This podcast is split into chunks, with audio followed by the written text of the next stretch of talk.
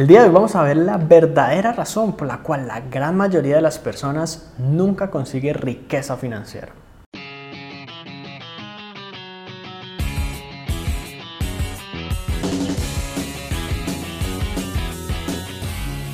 Ahora, quiero empezar, digamos que destruyendo por completo el principal mito sobre la creación de riqueza.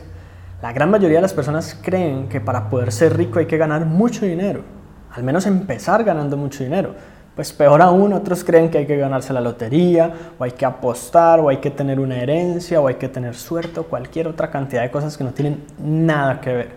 La verdad es que generar muchos ingresos al iniciar digamos, en tu carrera, si empezaste básicamente como estudiante o como desempleado y no tienes un peso en tu bolsillo, no tiene nada que ver con eventualmente llegar a ser rico, como les demuestran incontables historias de personas que han creado su propia riqueza. De hecho, estadísticamente se ha comprobado que una de cada 10 personas va a llegar a ganar más dinero que el 99% de las demás personas en su país en un año. En un año, una de cada 10 personas va a vivir como el 1%. Pero una de cada 10 personas básicamente es el 10%. Y claramente ese 10% no es el 1%. ¿Qué pasa con el 9% restante? Ese 9% restante se gasta su dinero, toma malas decisiones al respecto, lo pierde, cae en fraudes y en general se ve en diferentes situaciones y circunstancias que no le permiten seguir creciendo y progresando y multiplicando ese dinero. Solamente de esos, de ese uno de cada diez, otro de cada, de, de cada diez de esos, uno de cada diez de uno de cada diez, o en otras palabras, uno de cada cien, logra llegar a un nivel de riqueza que solo el 1% de las personas tienen, consistente y constantemente. Así que probablemente te estés preguntando exactamente por qué es que ocurre esto. Y esa es la verdadera razón, o el verdadero conjunto de razones por las cuales la gran mayoría de las personas nunca llegan a conseguir riqueza. Lo primero por lo que tenemos que empezar es con la inflación al estilo de vida. Los gastos siempre van a crecer a la par de los ingresos. En otras palabras, si tú eras estudiante y te las arreglabas con algo de dinero que te daban tus padres, eventualmente tú llegas a conseguir un empleo. Y resulta que cuando tú consigues ese empleo, eh, el dinero que te genera el empleo probablemente es más que lo que te dan tus padres. Pero aún así no te queda todo el restante de dinero disponible porque tú ahora empiezas a comprar más cosas, ahora pagas un plan de celular que antes quizás no tenías, empiezas a comprar tu propia ropa y adaptarte a esto. Bueno, digamos que en cierto punto esa independización inicial es complicado no aumentar los gastos para cubrir todo lo necesario, especialmente cuando antes eran nuestros padres quienes cubrían eso, o nuestros abuelos. En el momento en que yo ya empiezo a conseguir un mejor empleo o tengo una segunda titulación o creo un negocio propio y en, cualquier caso que mis ingresos aumenten, simplemente con esos ingresos más altos yo empiezo a adquirir diferentes, por ejemplo, productos financieros como tarjetas de crédito, a ver la posibilidad de adquirir productos nuevos, un carro nuevo, una casa nueva, joyas o cualquier otra cantidad de lujos y demás que posiblemente no estén a mi alcance en ese momento, pero yo, como lo veo desde el punto de vista o de las cuotas mensuales o de que me alcanza con mi sueldo, pues simplemente decido adquirirlas. ¿Y qué pasa cuando después, hablemos ya del caso en que las personas están ganando la cantidad de dinero mayor al 99% de las personas? Puede pasar en algún momento de tu vida, seguramente va a pasar. Y quizás si no más que el 99%, quizás más que el 60, 70, 80%. Es una cantidad de dinero considerable que en, en, algún momento de tu vida va a llegar si sigues educándote financieramente y trabajando por tu éxito. ¿Qué va a pasar en ese momento? Lo que no debería pasar es que suban tus gastos de un momento a otro para poder adaptarte a eso.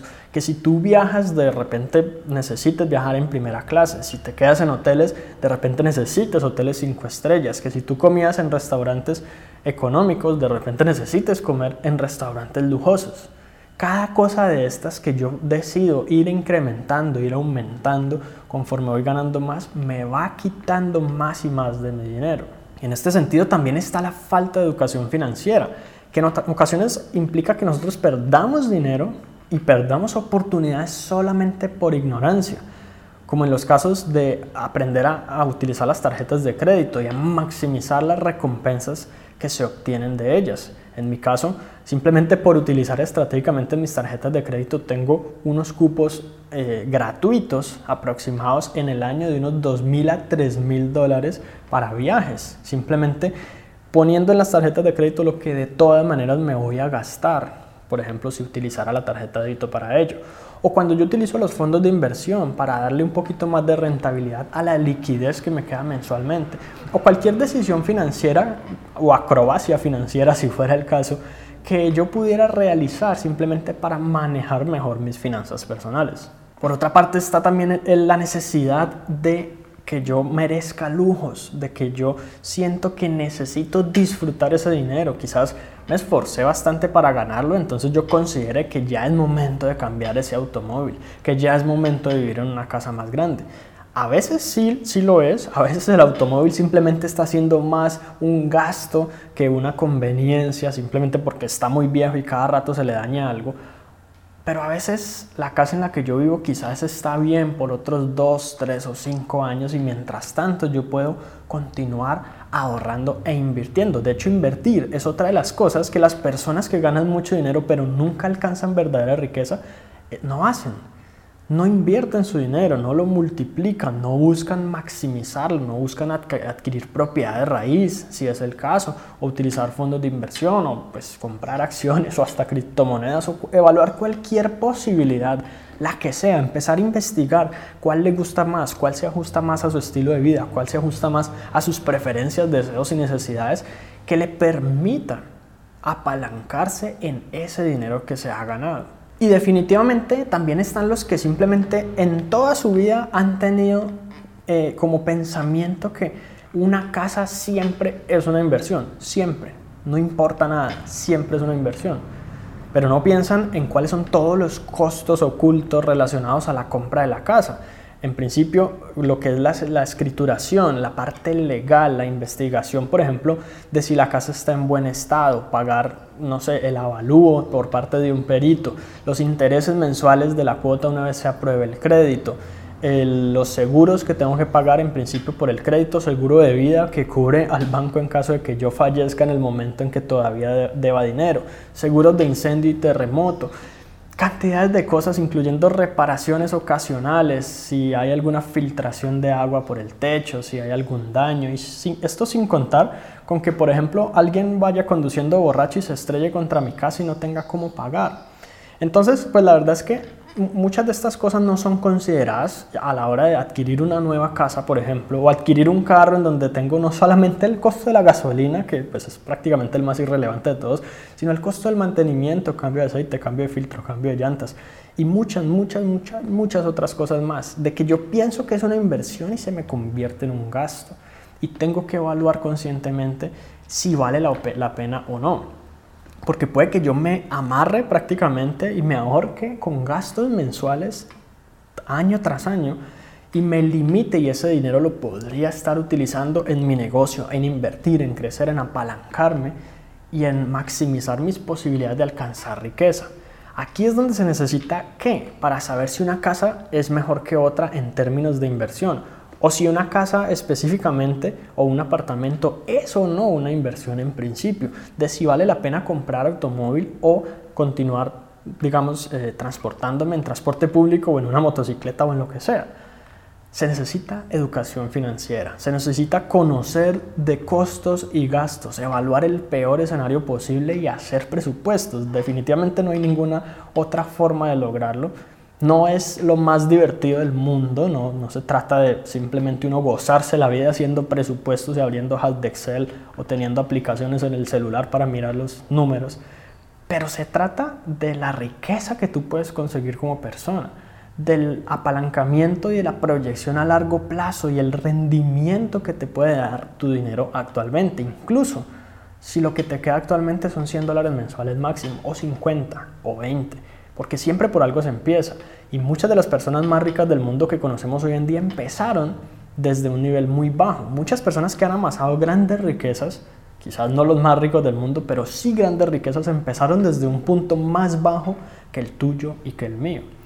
Así que eso es como para pensarlo y reflexionar realmente que no se trata de cuánto gano, sino que cómo manejo eso que gano, con cuánto realmente me quedo y cómo aprendo a multiplicarlo, a generar más ingresos por otras partes o por las mismas y en general como a aprovechar todo el potencial que tiene el dinero que llega a mis manos de manera que no se vaya simplemente completamente mensualmente. En otras palabras, la mejor manera de crear riqueza es aumentar al máximo posible tus ingresos y reducir al mínimo posible tus gastos toda la vida, porque siempre cuando yo gane más, si estoy ganando mil dólares y empiezo a ganar cinco mil, surgen cosas de, un momento a otro que me hacen gastar cuatro mil dólares adicionales. Si empiezo a ganar diez mil, lo mismo. Si empiezo a ganar 100 mil, lo mismo. Entonces siempre yo tener esa mentalidad de que los ingresos pueden subir, pero los gastos no tendrían por qué subir. Y es, y es importante diferenciar gastos de costos operativos si estamos hablando de que los ingresos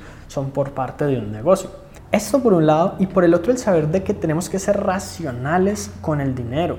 Tomar decisiones emocionales, por ejemplo, enamorarse de una casa que es una mala inversión o simplemente no querer vender un automóvil aunque te esté costando dinero mensualmente y te esté simplemente sacando el máximo provecho de, tus, ahorros en repuestos, en reparaciones y no vale la pena, pero por cuestiones emocionales no lo vendo porque es que era el, automóvil de mi abuelo o cualquier otra cosa parecida.